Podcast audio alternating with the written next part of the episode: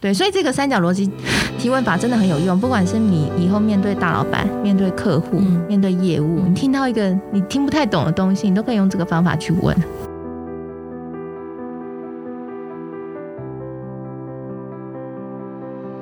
来到晋级的人生，我是崔咪，我是 Dr. Selina。今天呢，我们请到了另外一个也是我的好朋友，然后很美丽的主播朱楚文小姐来到我们的节目。耶、yeah,，Hello，大家好，Selina 好，还有崔咪好。哇，你们两个才很美丽好吗？我今天来到这里有一种粉红泡泡的。对，我们今天 不知道为什么全部全部都我们都没有约好哦，可能大家想要转运吧，因为没有抽，没有没有那个。大乐透没有抽，没有那个签到，没关系，我们靠自己赚。哎、欸，我人生第一次买彩券呢、欸，真的、哦。然后我去买，然后我跟老老板说：“老板，我要五十九号。”嗯，他就给我白眼，真的，现在只有三十八号而已。哎呀，你靠投资股票就赚很多钱了，不用靠这个。对，对啦。啊、那最近呢，楚文出了一本新书，力作这样子，这个叫做《提问力决定你的财富潜力》。对，这样这本书其实我有参与哦，因为楚文名字啊什么都封面都来问我这样，对，对我就常常骚扰 Selina 姐，然后这本书也是大卖这样子，恭喜啦！哎，谢谢 Selina。哎，这本书我觉得非常的棒哎，因为其实很多这种财、嗯、就是关于那种财的书，对。财富的书，我很少全部看完。可是楚文这本书，我觉得它非常段落非常清楚，嗯，而且因为它每一段它都有一个小故事，你就会觉得很很轻松，就把它看完，然后把后面东西学下来。我讲，而且之前我看他的书的时候，我都有做笔记。哦，我的那个，我的那个，你知道那个，我我只有很好的书，我才会做笔记。对，你看得到崔咪认真，真的，我等下可以给楚文看，我真的没骗你。崔咪很认真啊，对对，而且他现在很挑剔，如果不好的书，他根本不需要做笔记。崔咪是精品女王，她挑中的一定是精品。我很荣幸你是精品。好啊，那楚文可以跟我们分享一下，就是这本书大概的，因为很。毕竟，可能听众朋友不一定是真的有看过这本书的朋友们，嗯、那可以跟我们分享一下这本书大概在讲什么呢？好，对这本书啊，其实哈，我当初会写这一本书，就是因为我发现说，哎、欸，这个提问哈。真的不能乱问哎、欸，嗯、很多人想说提问就是哎、欸、问一个问题，或是把一个句子后面变一个问句。但是啊，我后来因为自己在采访的缘故啊，我自己算是很特别，就是我的每一个问题都会在镜头或是在广播里面曝光。嗯嗯、然后我如果问一个好的问题，我的收视率就会好，或者是呢，我可能就会啊、呃、这个收听率会比较好。问错一个问题，结果就会整个都下滑。所以我就发现说，哎、欸，提问有一个魔力，哎、欸，它会影响到整个的。节目的节奏，或者是说，哎，我也发现，如果问一个好问题，对方可能会对我印象比较深刻，甚至开启后续的合作，所以我就开始感受到提问它有一股神奇的力量哈。然后后来呢，我自己从主播台离开，然后出来开始接触更多的客户哈，开启一些业务的合作的时候，我又发现，哎，之前这个在采访当中运用的这些提问啊。运用在这个采访，运用在这个业务上面的时候，哎、欸，可以帮我们谈一下大案子，哎。后来，哎、欸，这个不是只有我这样觉得。我有一个朋友从那个美国回来，他就跟我讲，因为那时候我正在把这本书，这本书的前身其实是一堂课啦，哈，是跟大大学院合作的超精准提问力的课程。但是我在准备课程的时候，那个刚好就跟那个朋友吃饭，他就说，哎、欸，楚文，我跟你说，我真的觉得提问很重要。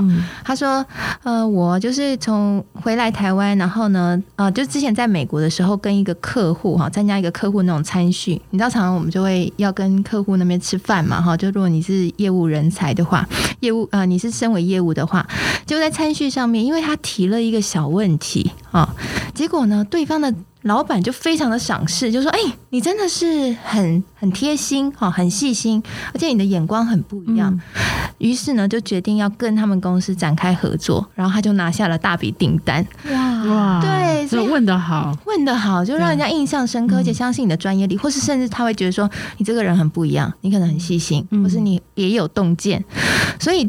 你看，得到大笔订单，他是不是业绩就哎、欸、get 到了，就来了？对，财富就来了，对不对？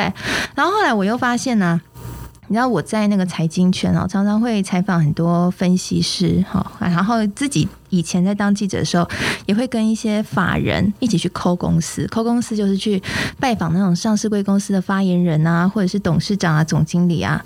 然后呃，然后我就发现，哎、欸，他们超级会问哇！你知道他们在那个现场哦，嗯、我想他们应该其实 Selina。我现在看到 Selina 的眼神，bling bling bling，他们就是跟 Selina 一样睿智，因为 Selina 姐是投资高手。然后每一个投资高手哦，都是应该都都是非常会问问题的人，因为你看，你要从这么多的股票当中找到那一档好股票，这么多公司当中找到哪一档哪一个公司，它真的有营运潜力，而且呢，要能够避开地雷股。哇，那真的要很会问，哦啊、对对对，你知道有时候他们真的是问两三下，他就知道他事业体状况怎么样了。嗯、然后我那时候在旁边哦，我都点点，因为我那是菜鸟嘛，就听他们问问问，就觉得哇，好厉害！问完我就把他们问的答案写成一篇一个采访，就过关了。后来我采访一些像呃罗杰斯。那个商品大王罗杰斯，嗯嗯、还有那个新兴市场教父莫比尔斯，他们两个都是叱咤风云的投资高手。哦，他们超会问，你知道他们都怎么问去找到市场潜力？他们去问计程车司机啦，哇，去跟市井小民聊天，嗯、问现在到底情况怎么样？罗杰斯就是这样啊，他就这样，结果他就找到那时候在呃大家一片不看好的时候，然后他就投入这个某一个新兴市场的股市，然后就大赚好几倍，后来就变成华尔街金童。嗯、我等一下立刻去跟。跟计程车司机聊你每天都做计程车？哎、欸，真的可以从他们那边问到很多讯息。他他就问他们说，哎、欸，譬如说现在那个乘客给小费给的多不多啊？你们现在载客量好不好啊？嗯、其实就可以感受到那个经济活不活络。哇，嗯、所以其实提问力这件事情背后有很多很多，的隐藏的一些学问呢。对啊，因为它可以帮我们发现一些蛛丝马迹。你知道，财富其实就藏在蛛丝。马迹里对不对？Selina 应该很有感想。对我，我我我最近投资有非常那个，就是比较大的心得，就是在于，嗯，我我觉得就是可能跟提问力有关，就是说，其实我会一直在思考一件事，就是其实我现在在训练我自己，是我要了解主力的思维，然后我每天都会在思考，我是主力，我会怎么布局。然后其实我后来发现，我后来发现。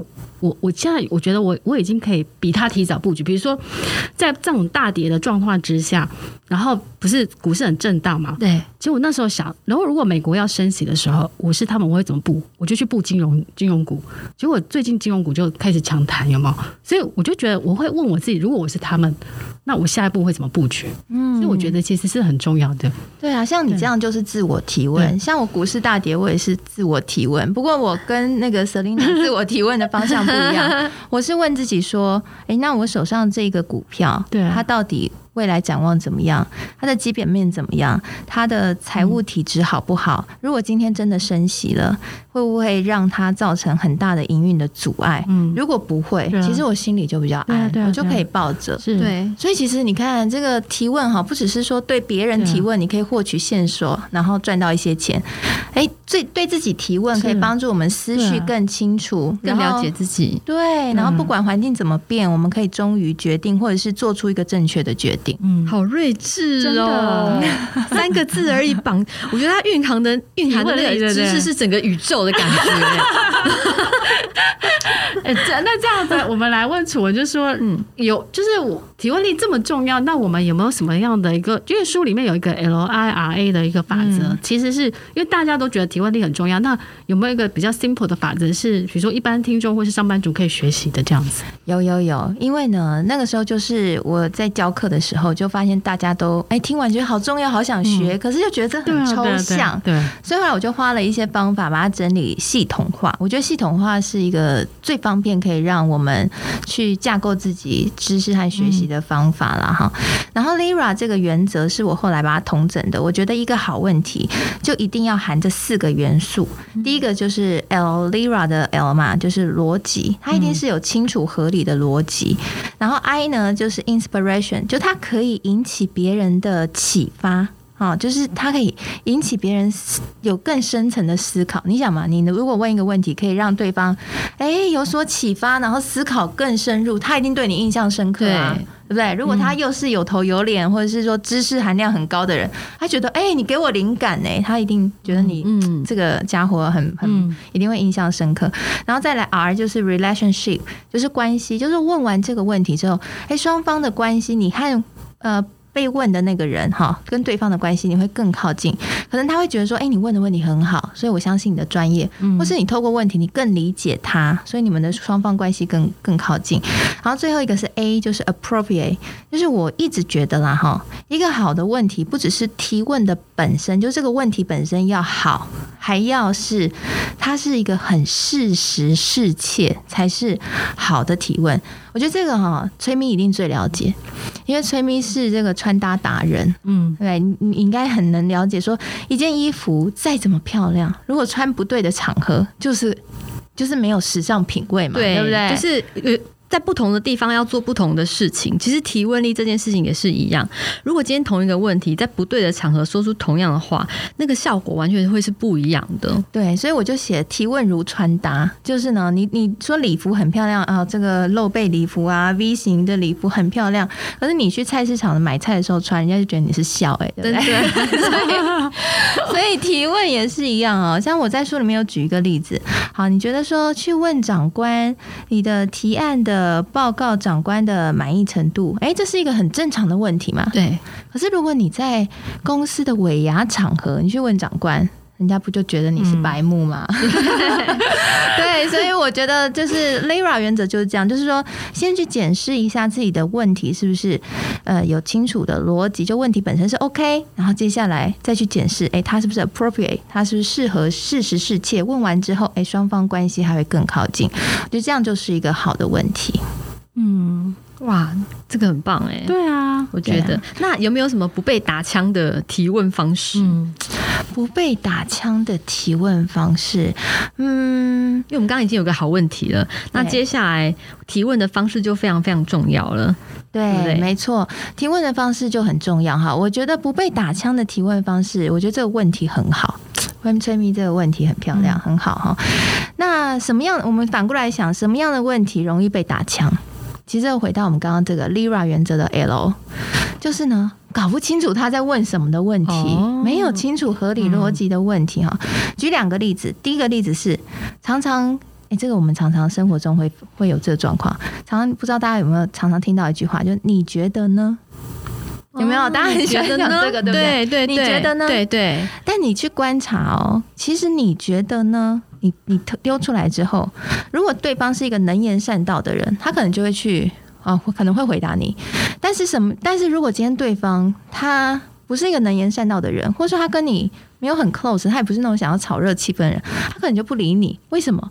因为你觉得呢？这一个问题他是没有问题点的。然后觉得什么呢？然后觉得你到底要问什么？到底要回答什么？所以你看，这个在那个公司会议里面最明显，在开会的时候，啊，你是这个开会的主管，然后你就说啊，今天今天那个呃长官呢，呃，比如说政府要发五倍券了，那我们是不是要发新闻稿？你觉得呢？我就发现台下一阵静默，对，没有人会回答。你觉得要觉得什么呢？对对对，是呃，为什么要发新闻稿呢？是要觉得新闻稿好还是不好？就太太没有方向性了。对对对，所以像这样就是没有符合 L 的原则。我在书里面有提到，就是没有一个清楚合理的逻辑，你的问题没有问题点。然后第二种状况是你的逻辑本身就是前后矛盾的。嗯，我举一个例子啊，这个例子 Selina 一定很有感。就是呢，跟股市有关。举例来说哈，呃，台湾今年经济成长率会成长五个 percent 啊，台湾今年的 GDP 的成长率会成长五个 percent，那股市可能会大跌，你觉得我们应该怎么投资布局？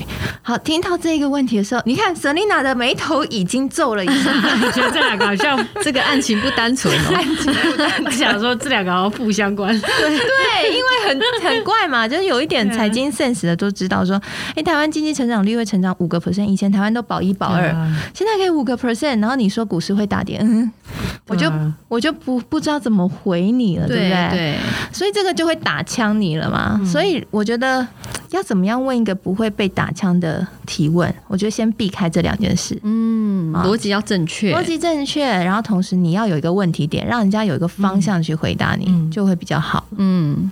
而且我会觉得，因为其实我常常 IG 有开一些问题，也会让大家来问我问题。然后有时候遇到一些问题，我真的不知道要怎么回答。譬如说，他给我的范围太广，对，他会跟我说：“崔咪，你觉得我适合哪一个？”什么彩妆或是什么名牌包？我想说，我都不认识你耶，我怎么推荐你嘞？对，哎、欸，很多人也会、啊，我不知道你是圆的，是扁的。很多人也会来问我说：“老师，我都不知道怎么投资，我我可以买什么股票？”对对对对，然后我现在想说，我又不认识你，他的问题太广了，广、啊、到不知道怎么回答他。想说我，我认识你吗？对，你看没错哈，所以这些人其实他应该要先学会自我提问。你看他当他们去提，嗯、其实就。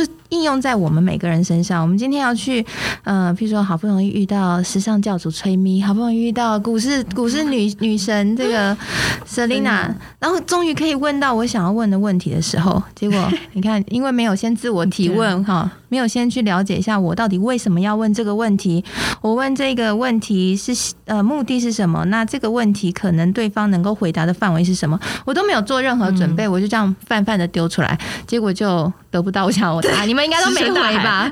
石沉大海，因为不知道怎么回，其实是想要回的，对不对？对，但是真的没办法回，真的没办法回。我会，我现在会会回他说，嗯，可以先去看一下我的书。我我跟你讲，那是因为像你啊，你比较不会被那个你知道酸民讨论。可是像我们会被酸民讨论的人，我们就说麻烦看看我的书，哦，就被骂翻，我就上新闻的，我就上新闻被骂翻，说我很拽，什么什么这样子。哦，所以我们其实如果真的点开，我我就跟网友讲说，如果你们今天想要。我回答你们的问题的话，其实就像楚文讲的，你的问题真的就是要符合这些点，让我可以看懂你的问题，我才有办法给你精准的答案。对，不然你这样子落落长，然后我没有办法回答你的问题，我其实我也不敢点开来。你知道还有一种问题更酷啊、嗯哦！我在书里面有讲，就是坏问题的类型，对，就是他把问问题当做申论，就像你刚刚讲的漏漏等。就是呢，哦，对，很常会有这种，对，他就讲评论了一番之后，最后他问的问题，你不知道他要问什么，对，他其实是要申论。这个我在我在主持哈，主持一个那个论坛的场合，就亲眼看到哈，就是对，有一有一些真的很尴尬，有一些来宾可能是想要秀他自己很厉害，对，他就会趁机这样讲。其实他不是要问问题，对，所以我觉得这个真的是大家要要特别留意，就是说提问这本身其实它是人与人沟通的一环，那。沟通其实是为了要促进我们彼此的理解。那你把提问拿来当申论，其实就没有办法去理解对方，那对方就会很尴尬。那个现场真的超尴尬，对不对？我觉得会没有办法共鸣吧？对啊，嗯，对，不止共鸣，会觉得说你现在在干嘛？对啊，就是这个就冷掉了，整个会冷。对，而且有时候反而会对你的专业度打折扣。对，嗯。嗯，那楚文其实有多年的主持采访经验，有没有印象最深刻的经验可以跟我们分享？哇，印象最深刻的经验应该是很惊险的经验才会印象最深刻。有写在书里面对不对？有有有，我写在书里面，应该就是我在二十五岁那一年的时候采访诺贝尔经济学奖得主沙金特博士。嗯，好，那个经验真的是我现在想起来还会倒抽一口气，因为哈呃那一天要去采访的时候，其实我是。是临危受命，你想我那时候那么年轻，怎么会轮得到我去采访他，对不对？但那时候因为采访他的那一位呃外电记者主持人，他刚好有事情，所以我就被长官指派说：“哎，你不是台大英文应该不错，那就你去。”我就我就那天就做功课做到半夜，因为我是跑科技线，但是你知道经济学。这个他他是经济学的巨波，所以他其实是金融那一块的，所以我那时候就查了非常多资料哦，然后发现说，呃，我在拟访刚嘛，然后我就查资料，就是当时候的氛围就是美国即将要实施 QE three。其实跟现在很像，嗯、很像。对，所以那时候我查的资料就大家都非常的乐观，就说哇，QE three 美国撒钱出来之后，那这个股市就会奔腾啊，美国经济就会好啊，全球经济就会大好等等的。所以我就大概拟了这样的一个访谈的方向。然后我为了你知道要访谈经济学巨波，它是要讲英文，然后又这么难，所以我还特别把中文。做完功课以后，再用英文查了一遍那些英文评论，我都看了一遍，然后把关键字都查好，做足准备，晚上都没睡觉。好，隔天去找沙金特博士，然后一开门，我们在饭店里面采访。哎，沙金特博士很亲切哦，他一看到我就说：“，你看我用你们华硕的笔电。”我想说，哇，他真是一个很亲切的长者，然后就稍微比较放心了。结果一坐下来，这一切都是假象。他先让你先放松一下，他没有故意的，但是我觉得他就是很犀利，就经济学家嘛，就很犀利。对，然后我就问他说：“哎，那就按照我的访纲问，我就说，那请问这个 QE3 实施之后，是不是会带动美国经济这个大幅好转？”那他直接给我一个回答，就说 QE3 无用最好。我就在现场傻眼哇，因为你整个晚上都在做这样的功课，哎，对，结果直接否决这个，没错。所以他讲完那句话，我的仿刚就无用了，对。超可怕，然后现场镜头都在录，旁边都是在看的人，天哪！然后还是英文采访，所以我坐在那里，汗流浃背，汗流浃背，不行，还不能流太多汗，妆会花掉。那一场我真的到现在印象很深。后来怎么办？后来怎么翻转你的局面？嗯，后来我就做了一个很大胆的决定，我就决定把我仿钢丢了。于是呢，我也写在书里面了，就是说，当我们今天好，我们按照五 W E H，因为我教大家在书里面有教大家怎么拟仿纲嘛，好，拟了一个漂漂亮亮的访纲，结果今天对方不按牌理出牌，给你了一个超难题。否决了你的访纲，你要怎么办？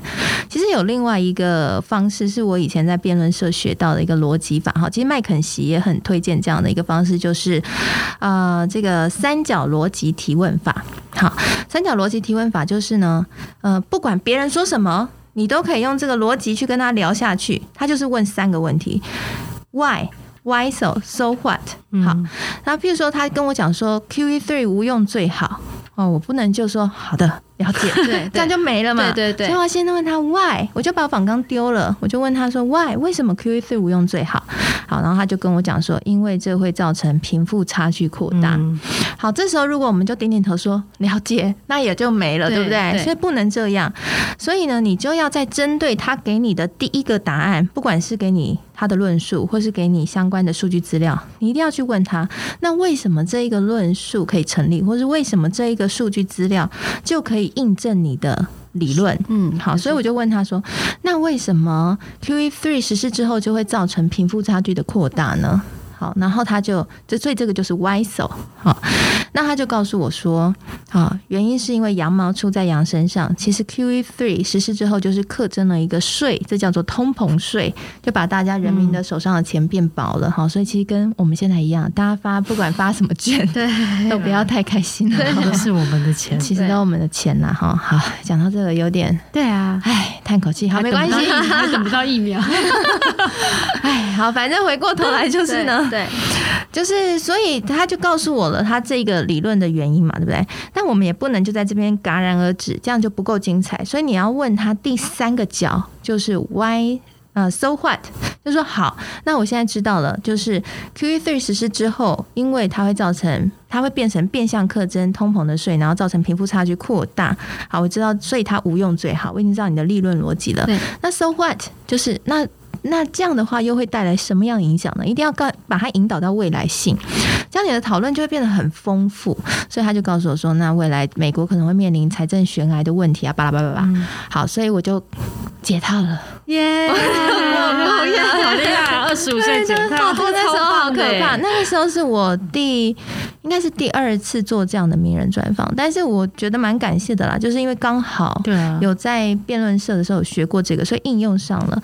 后来因为这个解套，我才可以继续的做名人专访，出第一本书。嗯、对，所以这个三角逻辑提问法真的很有用，不管是你以后面对大老板、面对客户、嗯、面对业务，你听到一个你听不太懂的东西，你都可以用这个方法去问。真的耶，我觉得超棒的，因为因为其实像我 YouTube 也有在做很多在专访别人的那个单元，然后曾经有一集，因为那时候还没认识楚文啦，然后曾经有一集就是因为我去访问一个他是一个精品的卖家，然后那时候他就讲了非常多关于精品的知识，是我从来没有听过的，所以你知道当天我很尴尬的是他讲一句我跟着讲一句。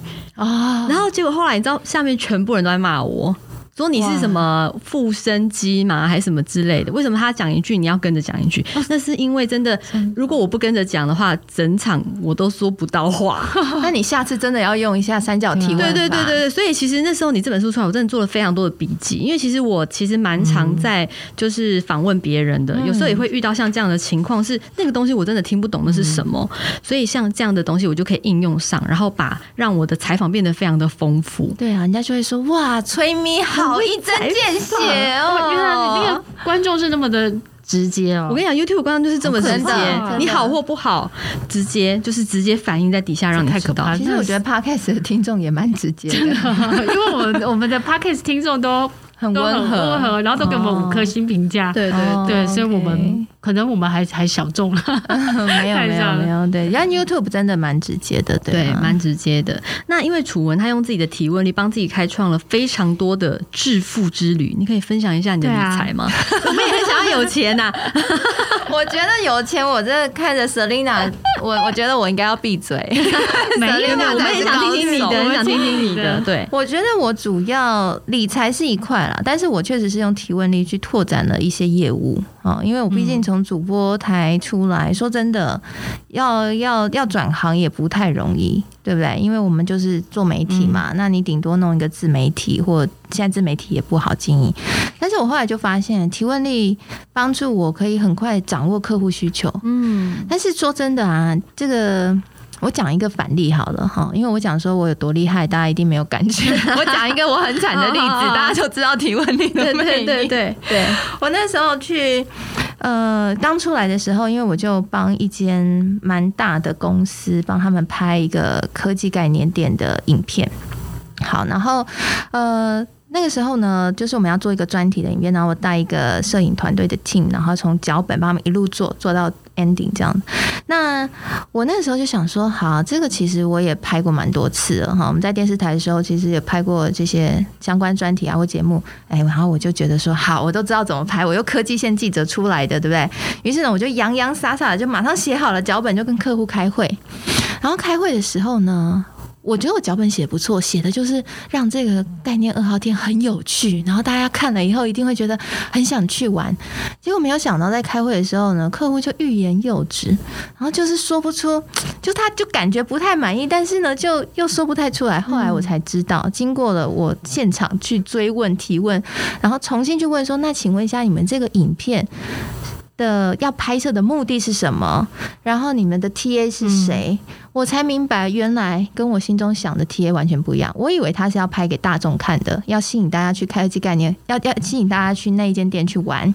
结果没有想到，他拍这个影片是要给合作伙伴看的，让他们理解自己的企业的一个文化理念。好，你看这两件事差很多的哦。如果他是给消费者看的，他只要好玩炫就可以了。对，所以我前面就弄了很多很炫的一些镜头的设计。那但是他给伙伴看，他要把那个他的理念要完整陈述。哦，听完以后赶快回去重写一个脚本，然后就马上就过了。所以后来我这件事给我一个很大的启发，就是，哎、欸，真的，我们有时候在职场上面啊，遇到任何的任务，千万不要觉得自己是。已经很熟悉了，已经驾轻就熟了。对，或者是说，就反正就千万不要什么都不问，你就往前冲，你真的很容易做白工。嗯，一定要问清楚。啊，透过用提问的方式去一一了解他到底为什么要做这个，他想要触，他想要达成的目标是什么？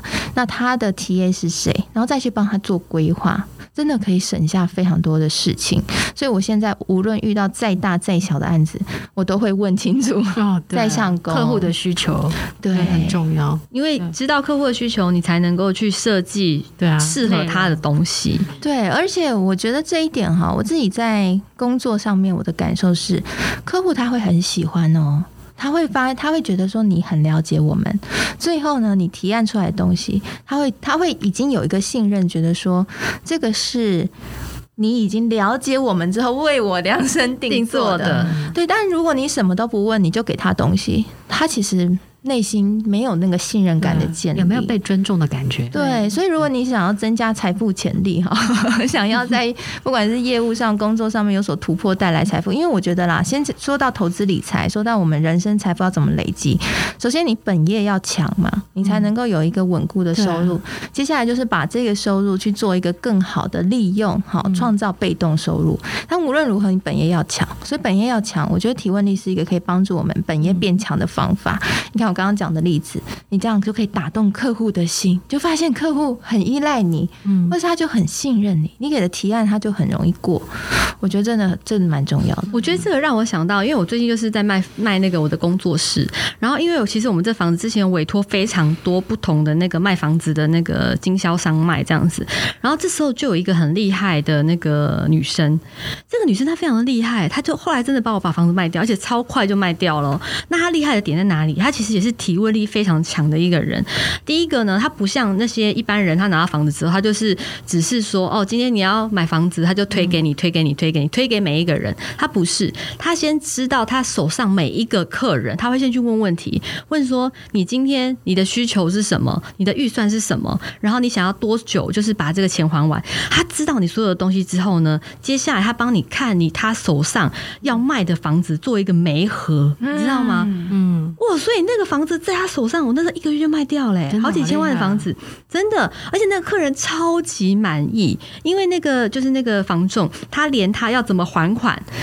全部东西都帮他想好了，哦、知道吗？你看这样，他就不只是房仲，他是顾问了。对、啊、对，而且、欸、他他买那你那房子要做什么的？自住？他他要他要住，他要住哦。因为你那房子其实蛮特别的。对，但是但是他既然要住，他都全部帮他想好怎么样规划，啊、他全部都想好。哦、然后重点是，你看我现在要买新房子，我也会想要找这一个人。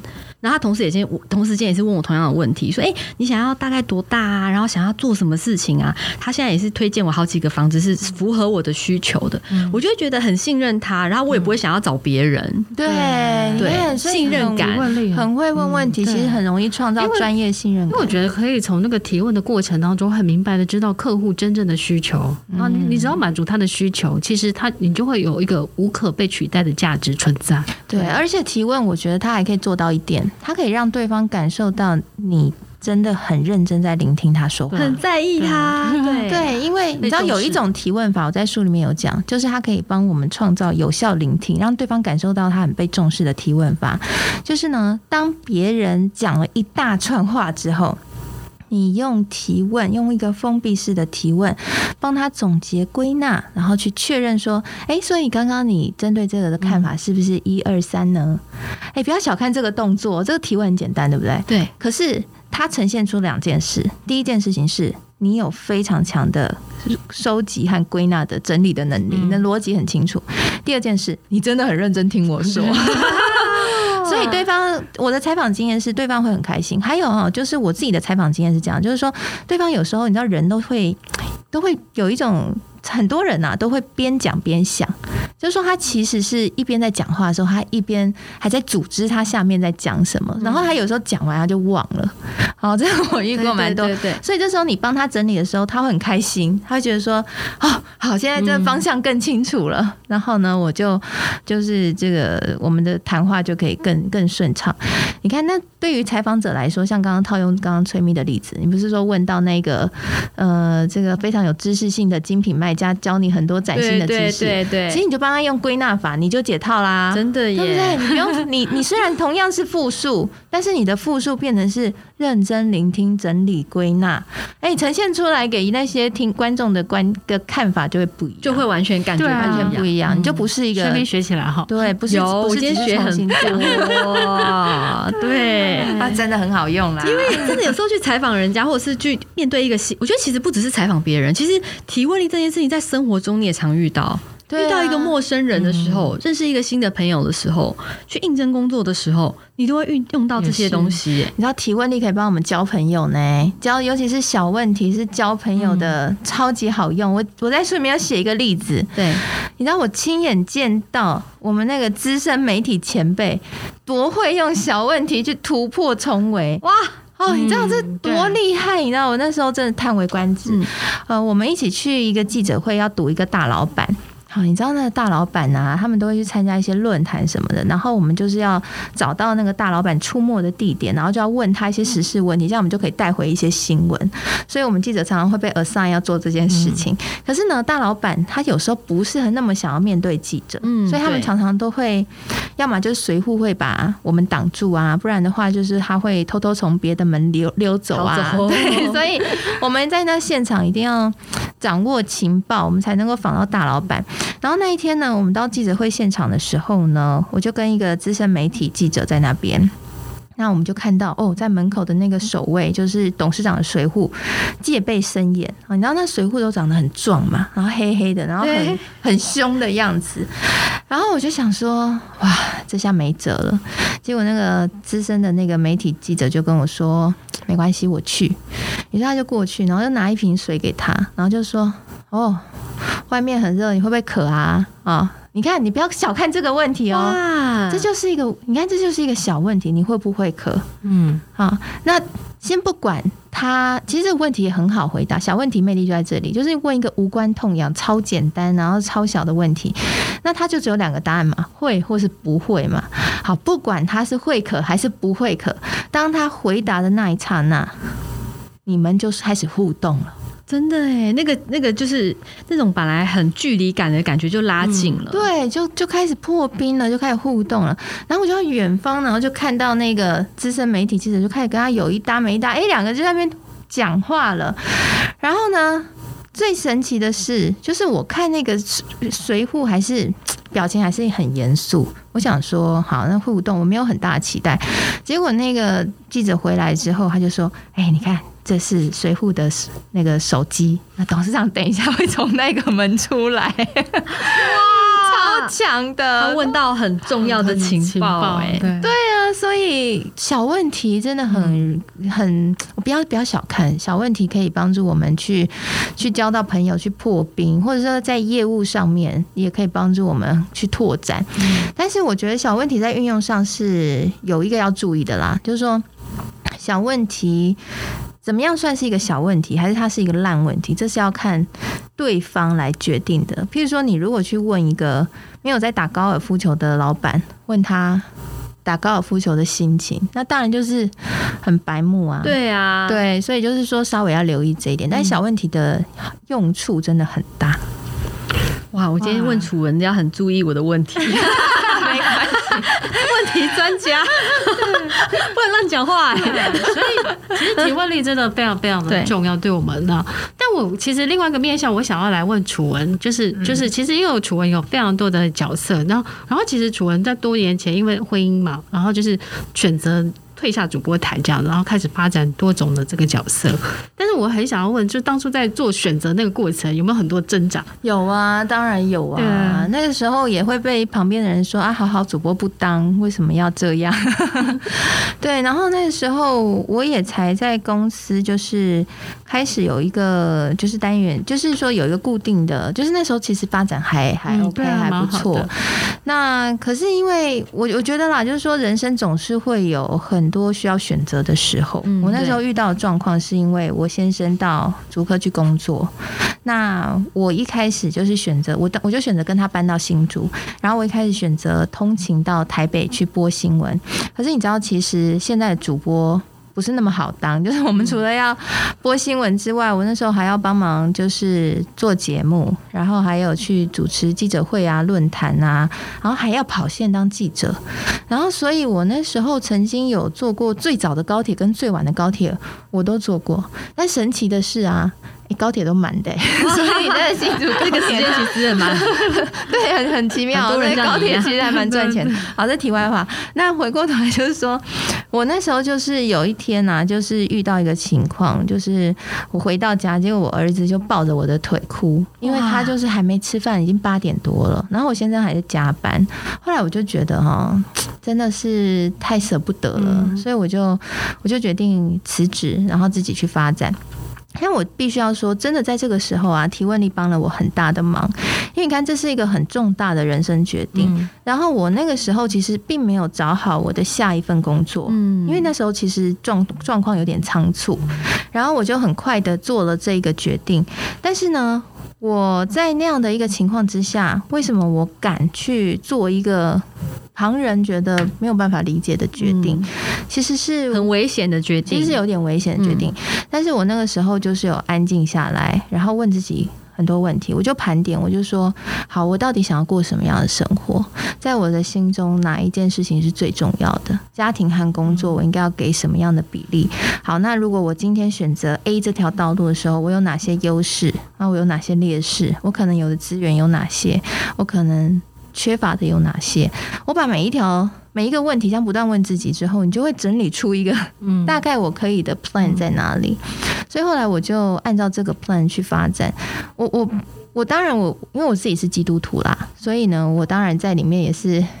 祷告，上帝也很祝福我，很帮助我，因为不是每个人都这么幸运，说啊，我规划一个蓝图就可以按照着蓝图去走。当然，这里面有很大一个成分是因为上帝的祝福，但是我必须要说，我能够嗯、呃、平心静气，然后起码我还能够先画出蓝图，确实是靠着自我提问的帮忙，所以后来我才可以开启嗯、呃，像现在哎、欸、出书了，很幸运写了两本了，然后后来当企业讲师，然后后来开始做一些不同的工作。工作做主持人啊，接接这个论坛主持人这样的工作的角色。其实回过头来看，我觉得也蛮感谢那个时候自己的勇气，然后也蛮感谢提问力帮助我在那个时候做了这样的重大决定。我觉得蛮好的，人生有不同风景。嗯、对啊，其实那个感觉好像图名那个时候，就是你人生做了 A 选择跟 B B B 方案，人生 A 方案 B 方案。但是我觉得其实就像楚文刚刚讲，如果你用了呃提问力，你一直问你自己。就我觉得人生其实是它其实是有排序的，就像可能楚文觉得可能家庭比工作在那个 moment 更重要，所以其实你就会做做一个取舍这样。那我觉得人生其实选择了，其实我觉得他就不会后悔。然后我觉得重要的是上帝会开了一个美好的道路在前面，对不对？对啊、所以楚文现在其实我相信他靠就是他的专业提问力啊、主持这些，其实他也他也有不一样的成绩出来这样子。对啊，赚的也比以前多嘛。真的，以前也比较自由，对对，对，是真的。对，那我们今天就是非常谢谢楚文来我们的节目，这样子。其实我会觉得提问力这件事情，其实不只是用在像是人生的自我反省，然后或者是你的婚姻、你的工作、你的任何的大小事，其实你都会用到今天这本书里面非常非常多一些很厉害的 tips，各种哦。对对，所以。其实应该是很推荐大家可以来看楚文这本提问力的书，这样、嗯、非常推荐这本书。好啦，那谢谢今天楚文来我们节目，谢谢谢谢两位美女，希望那个楚文这本书可以一直刷一直刷，刷到不行。谢谢。对，对。那我们晋级的人生下次见喽，拜拜。拜拜。拜。哎，Selina，我们分享了那么多关于人生当一个很棒的女人该有的心态，可是爱美是我们女人的天性啊！你有没有分享一些可以提升我们外在的方法，让我们可以内外兼具呢？有啊，我最近喝了一款前男友胶原蛋白饮，光听名字就知道了，是一款喝了会让前男友后悔莫及的胶原蛋白饮。哎，这个女生真的必须要哎，真的，因为我们女生会随着时间呢，内在美会因为自信不断的累积增加，但是偏偏胶原蛋白会随着时间慢慢的流失。这一款胶原蛋白饮呢，它会不会有腥味啊？还是素食人都可以喝呢？嗯，它我喝起来它不会有任何一点腥味，它是莓果味，喝起来一点甜甜酸酸的。不过这个这款胶原蛋白还是动物性萃取的，所以素食者还是要自己斟酌哦。哦，那有兴趣的听众呢，可以自行参考资讯栏的链接呢，输入折扣码 lucky 八八八，让我们挥别前男友。有任何产品的问题呢，可以直接问他们喽。嗯，顺便让我们好好的那个漂亮一下吧。